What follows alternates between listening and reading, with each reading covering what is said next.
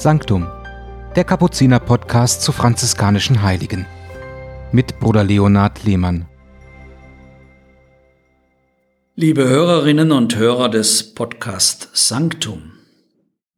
Unser Podcast fällt auf 28. Mai, einen Tag, an dem die Kapuzinerklarissen, die Schwestern also, zum ersten Mal die selige Costanza Pannas feiern können. Denn sie wurde erst letztes Jahr am 9. Oktober 2022 in der Kathedrale von Fabriano in der Mark Ancona selig gesprochen. Dort lebte sie auch 46 Jahre im Kloster des heiligen Romuald in Klausur. Es freut mich, Ihnen diese neue Selige vorstellen zu können. Ja, wer ist denn diese Selige Costanza? Panas, Panas also mit Familiennamen. Sie lebte von 1896 bis 1963, also noch gar nicht so lange her, dass sie gestorben ist. Agnes Panas wurde am 5. Januar 1896 in Alano bei Belluno in Norditalien geboren. Ihre Eltern waren Antonio Panas und Maria Biasotto. Als die Eltern auf der Suche nach Arbeit in die USA auswanderten, übergaben sie die Tochter den Lehrschwestern in Feldre. Ab 1910 war sie in der Schule in Venedig. Agnes war sehr begabt und schloss nach dem Abitur mit einem brillanten Zeugnis die Lehrerausbildung ab. Sie wollte Lehrerin werden und ist es auch geworden. Begeistert begann sie an der Grundschule in Conedra den Unterricht. Doch mit der Zeit war sie nicht damit zufrieden, nur Kinder zu unterrichten. Sie wollte mehr. Nach vielen inneren und äußeren Kämpfen nach Gesprächen mit Geistlichen stellte sie sich im Kloster der Klarissenkapuzinerinnen in Fabriano, auch Fabriano liegt in der Mark Ancona, vor und trat dort am 11. Oktober 1917 ein. Also noch während des Ersten Weltkriegs. Bei der Einkleidung erhielt sie den Namen Maria Costanza. Ein Jahr später legte sie Profess ab. Als junge Professschwester trachtete sie danach, die niedrigsten Dienste im Kloster zu tun. Sie half in der Küche, im Garten und in der Nähstube. Mit 31 Jahren wurde sie zur Novizenmeisterin gewählt und nach neun Jahren, also mit 40, zur Äbtissin, also als Oberin der Gemeinschaft. Dies blieb sie für 16 Jahre also bis 1956. In der Zeit war sie aber schon kränklich. 1959 wurde die Arthritis so stark, dass sie ihre Glieder nur unter Schmerzen bewegen konnte. Bald wurde sie unbeweglich und ans Bett gefesselt. Nach vier Jahren geduldig ertragener Arthrose starb sie am 28. Mai 1963 eines seligen Todes. Sie wissen, dass die Ordensleute, Männer wie Frauen, bei der Profess drei Gelübde ablegen. Zuerst ist das Noviziat da in der Ausbildungsphase. Da soll man es mal probieren, ob man überhaupt so leben kann. Dann kommt die erste Profess auf drei Jahre und dann die feierliche Profess, wo man verspricht, immer in diesem Orden zu bleiben, den man sich ausgesucht hat. Und da werden die drei Gelübde abgelegt, Armut, Gehorsam und ehelose Keuschheit. Zu diesen drei offiziellen Gelübden, die das Ordensleben durch Grund legen, machte Schwester Costanza Panas noch drei persönliche Gelübde. Das finde ich eigentlich so das Interessanteste an ihr. Und die möchte ich jetzt ein bisschen erklären mit ihren eigenen Worten. Costanza schrieb die Gelübde im Rahmen eines Gebetes nieder. Nicht auf einmal, sondern in drei Etappen. Das erste Gelübde schrieb sie am 5. April 1925 nieder. Es war der Palmsonntag, an dem die ganze Hingabe Jesu an den Willen des Vaters beginnt, die er dann am Ölberg und am Kreuz vollendet. Lesen wir einige Abschnitte des Gebetes, die das Gelübde erklären. Costanza Pannas schreibt, Mein Gott, meine höchste Liebe, anbetungswürdiger Jesus, um deiner überströmenden Liebe zu mir zu antworten, mache ich das ewige Gelübde, mich ganz deinen Händen zu überlassen.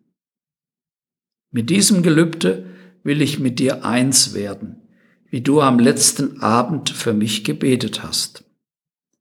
Ich will mich dir vollkommen anbieten, ganz in Verbindung mit jener höchsten Hingabe an den ewigen höchsten Vater, die du selbst im Tempel vollbracht hast, um zu tun, was du getan hast, nämlich, dass der Wille Gottes die Speise ist für alle Tage meines Lebens. Jesus hat ja am Ölberg gebetet, nicht mein Wille geschehe, sondern der deine. Ich wünsche zwar, dass der Kelch an mir vorübergeht, aber eben nicht mein Wille soll geschehen, sondern der deine, der des Vaters. Kraft dieses Gelübdes, gemacht aus reiner Liebe, werde ich mich mit sorgfältiger Aufmerksamkeit bemühen, im Frieden all das anzunehmen, was in mir und außerhalb von mir geschieht, als positiv und von Gott zugelassen. Aus der Praxis dieses Gelübdes soll als Wohlgeruch ein unerschütterlicher innerer Friede hervorgehen, der sich äußerlich widerspiegelt in einem gütigen Lächeln für alle, die mir begegnen, in einer durchscheinenden Freude, in jener Süße und Milde, die einem Herzen eigen ist, das nur in Gott verankert ist. Mein Gott, von dir muss alles Gute kommen, denn von mir kann ich nichts Gutes erwarten. Lebe du in mir und verwirkliche du in mir deine Pläne. Das zweite Gelübde lautet das Leben geben für die Seelen. Wofür lebe ich? Warum arbeite ich? Warum nehme ich die täglichen Aufgaben an, wie sie nun mal sind? Mutter Maria Costanza legte das zweite Gelübde am 24. Juni 1925 ab also drei Jahre nach dem ersten. Der 24. Juni ist jährlich der Tag des heiligen Johannes des Täufers, also dieser Stimme des Rufers in der Wüste. Und auch Johannes der Täufer hat ja seinen Kopf hingehalten, hat sein Leben gegeben für seinen Meister Jesus. Johannes der Täufer ist Sinnbild für jene, Vorbild für jene, die etwas tun, um Jesus wachsen zu lassen. Denn Johannes hat ja gesagt, er muss wachsen, ihn will ich verkünden, ich aber muss abnehmen. Eine gottgeweihte Seele ist offen und erfüllt ihre Hingabe an den Herrn mit größtmöglicher Großzügigkeit. Mutter Costanza, sie war ja zur Äbtissin gewählt worden, reiht sich ein in diese produktive Lebendigkeit, wenn sie bei dem Gelübde betet, O Jesus, weil ich dich lieben will, wie noch niemand dich je geliebt hat, gebe ich mich dir in deine Arme, damit du mit mir und meinen Dingen machst, was dir gefällt. Ich will sterben, um dich in den Seelen zum Leben zu erwecken. Jeder Herzschlag, jeder Gedanke meines Verstandes, Tag und Nacht, ob ich daran denke oder nicht, alles, was ich tue, soll ein Gebet sein, um diese Gnade zu erhalten, dir Seelen zu bringen, dir Menschen zu weihen, die dich am Tag vergessen. Dafür gebe ich mein Leben, dafür will ich sterben. Maria Costanza macht aus ihrer Klausur einen theologischen Ort, an dem die Ganzhingabe an den Herrn für die Seelen die wichtigste Nahrung findet und wirksam wird. Sie hat verstanden und lebt, was in so vielen Dokumenten der Kirche geschrieben steht. Da lesen wir zum Beispiel auch in einem Konzilsdokument vom Zweiten Vatikanum, die Ordensleute nehmen an der sakramentalen Natur des Volkes Gottes teil. Sie gehören zum Herzen der Kirche und stehen im Dienst ihrer Heilssendung. Das Erstapostolat der Ordensleute ist ihre Lebensweihe und ihre Lebensweise. Costanza sagt und schreibt, ich will sterben, um ihn, Jesus, in den Seelen lebendig zu machen. Das erinnert an das Jesuswort, wenn das Weizenkorn nicht in die Erde fällt und stirbt, bleibt es allein. Wenn es aber stirbt, bringt es viele Frucht. Johannes Evangelium 12, 24. Mutter Costanza lebte dieses Sterben als dauernde Bekehrung, die dann anderen Menschen zuteil geworden ist. Also sie hat viel gebetet für die Bekehrung der Nichtgläubigen auf der ganzen Welt, damit so Frieden werde. Ihr Herz als Kapuzinerklarisse war mit den predigenden Brüdern unterwegs, in der Verborgenheit der Liebe, damit Jesus in allen Brüdern und Schwestern auferstehen und leben könne. Also dieses zweite Gelübde ist, könnten wir sagen, Ihre Mission ist ihr missionarisches Leben, auch wenn sie nicht nach Afrika gegangen ist oder nach Indonesien. Sie lebt das in ihrer Klausur. Darum sagte ich, die Klausur wird zum theologischen Ort. So kommen wir, liebe Hörerinnen und Hörer, zum dritten Gelübde. Das ist vielleicht etwas schwerer verständlich. Es ist das Gelübde, wie sie es nennt, des je vollkommeneren das Gelübde, immer das Vollkommenere zu wählen und zu tun. Das dritte Gelübde, das Gelübde des je Vollkommeneren, legte Mutter Costanza am 7. Januar 1933 ab. Auch hier ist die Jahreszahl etwas Sinnvolles, etwas Bedeutungsvolles, denn 1933 wurde gefeiert als Jubiläumsjahr. Es ist das Jubiläum der Erlösung. So wie Papst Johannes Paul II. das Jahr 2000 als Jubeljahr ausgesprochen hat und er dafür auch eine Enzyklika schrieb, so war das auch 1933, denn Jesus wurde im Jahr 33 gekreuzigt. Einige Auszüge aus dem dazu verfassten Gebet lauten.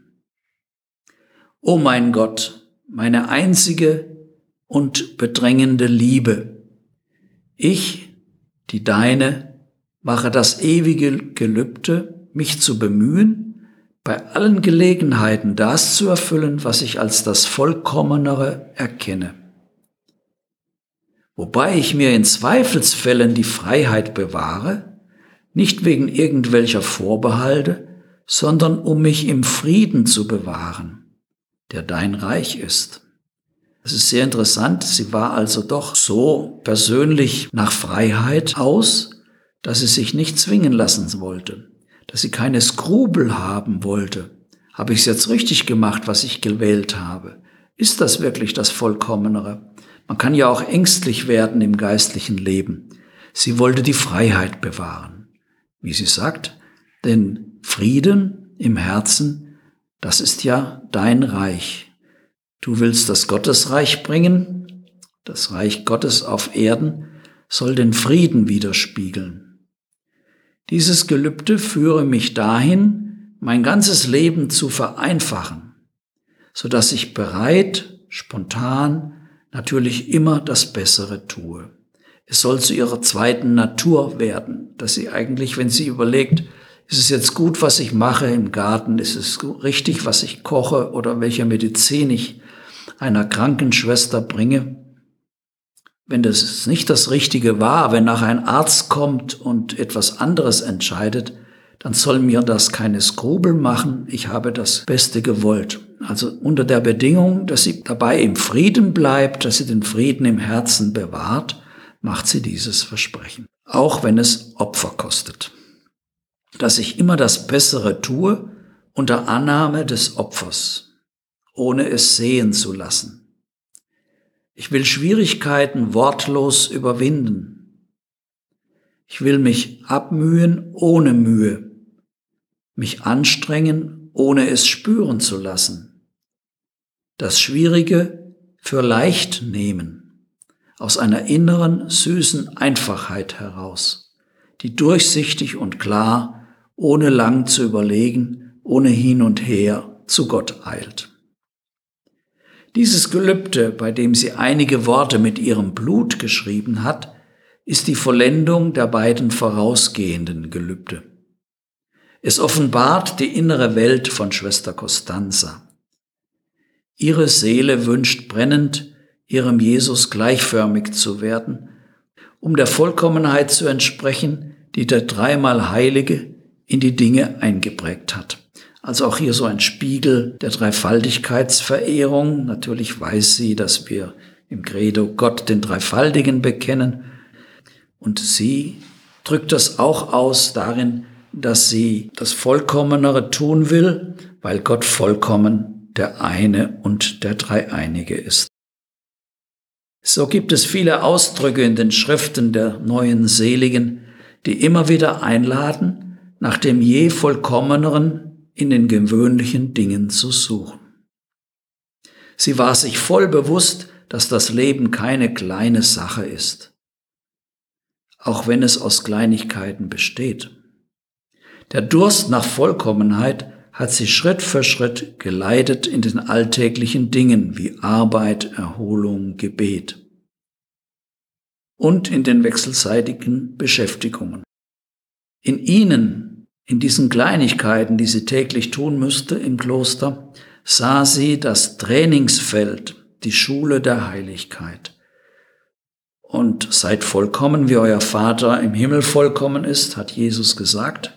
Natürlich hat dieses Wort in ihr, in ihrem Herzen, eine große Sehnsucht eingeprägt, vollkommen zu werden. Und ihr drittes Gelübde, jeweils das Bessere, wie Ignatius gesagt hat, oder wie sie sagt, jeweils das Vollkommenere zu wählen, das war ihr ein Anliegen bis zum Tod. Und das hat sie auch in ihren Unterricht eingebaut, in ihre Schule der Heiligkeit. Die Novizinnen und die Mitschwestern waren der Meinung, wer sich heiligen wollte, brauchte nur auf Mutter Costanza zu schauen und ihr zu gehorchen.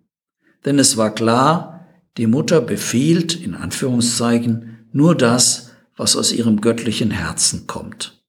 Also bevor sie einen Befehl gegeben hat, was die Schwestern jetzt arbeiten müssen oder wo sie sich ändern müssen, hat sie das sich dreimal überlegt, ob das wirklich das Vollkommenere ist. Was sich hinter diesen Gelübden verbirgt, lehrte Schwester Costanza in ihrem Unterricht, im Konvent und Noviziat, im Sprechzimmer und in zahlreichen Briefen. Sie wurde auch von Zeitschriften und Zeitungen zu kirchlichen Festen, zu Ereignissen in der Welt eingeladen, ihre Gedanken niederzuschreiben. Und sie war eine begnadete Autorin. Wie man an den vielen kleinen, zierlich geschriebenen Schriftstücken im Archiv des Klosters in Fabriano erkennen kann. Costanza hat viel geschrieben, auf kleinen Zettelchen, auf kleinem Papier die Rückseite verwendet und hatte für jede Schwester zum Namenstag, zum Geburtstag, zum Jubiläum etwas übrig, etwas geschrieben, nicht nur ein Gruß und Glückwunsch, sondern meistens auch so geistliche Gedanken. Mutter Costanza hat auch drei Büchlein veröffentlicht, deren Titel lautet Kommt, wir ziehen zum Berg des Herrn nach einem Psalmvers. Die Freude wecken in den Menschen, eben zum Gottesdienst zu gehen. Das zweite Büchlein hat den Titel Evangelien der Schwestern. Und das dritte, die zwölf Monate im Jahr der Schwestern. 1983 wurde für diese Schwester der Seligsprechungsprozess in Fabriano eröffnet. Es ist ja immer zuerst einer eben in der Stadt, wo jemand gelebt hat, Mann oder Frau. Und dieser Seligsprechungsprozess gelangte am 9. Oktober 2022, letztes Jahr, zu seinem Ziel. Die Seligsprechung wurde nicht in Rom gefeiert, ausgesprochen vom Papst, wie bis Papst Benedikt es immer gemacht wurde. Er, Benedikt, hat es ja geändert. Ich finde das ganz sinnvoll. Es soll dort, wo diese Frau, dieser Mann gelebt hat, ausgesprochen und gefeiert werden, die Seligsprechung. Nur die Heiligsprechung ist heute noch dem Papst vorbehalten. Also feierte in Fabriano Kardinal Marcello Semeraro, Präfekt der Kongregation für die Heiligsprechungen, im Namen von Papst Franziskus die franziskanische Schwester. Sanctum, der Kapuziner-Podcast zu franziskanischen Heiligen.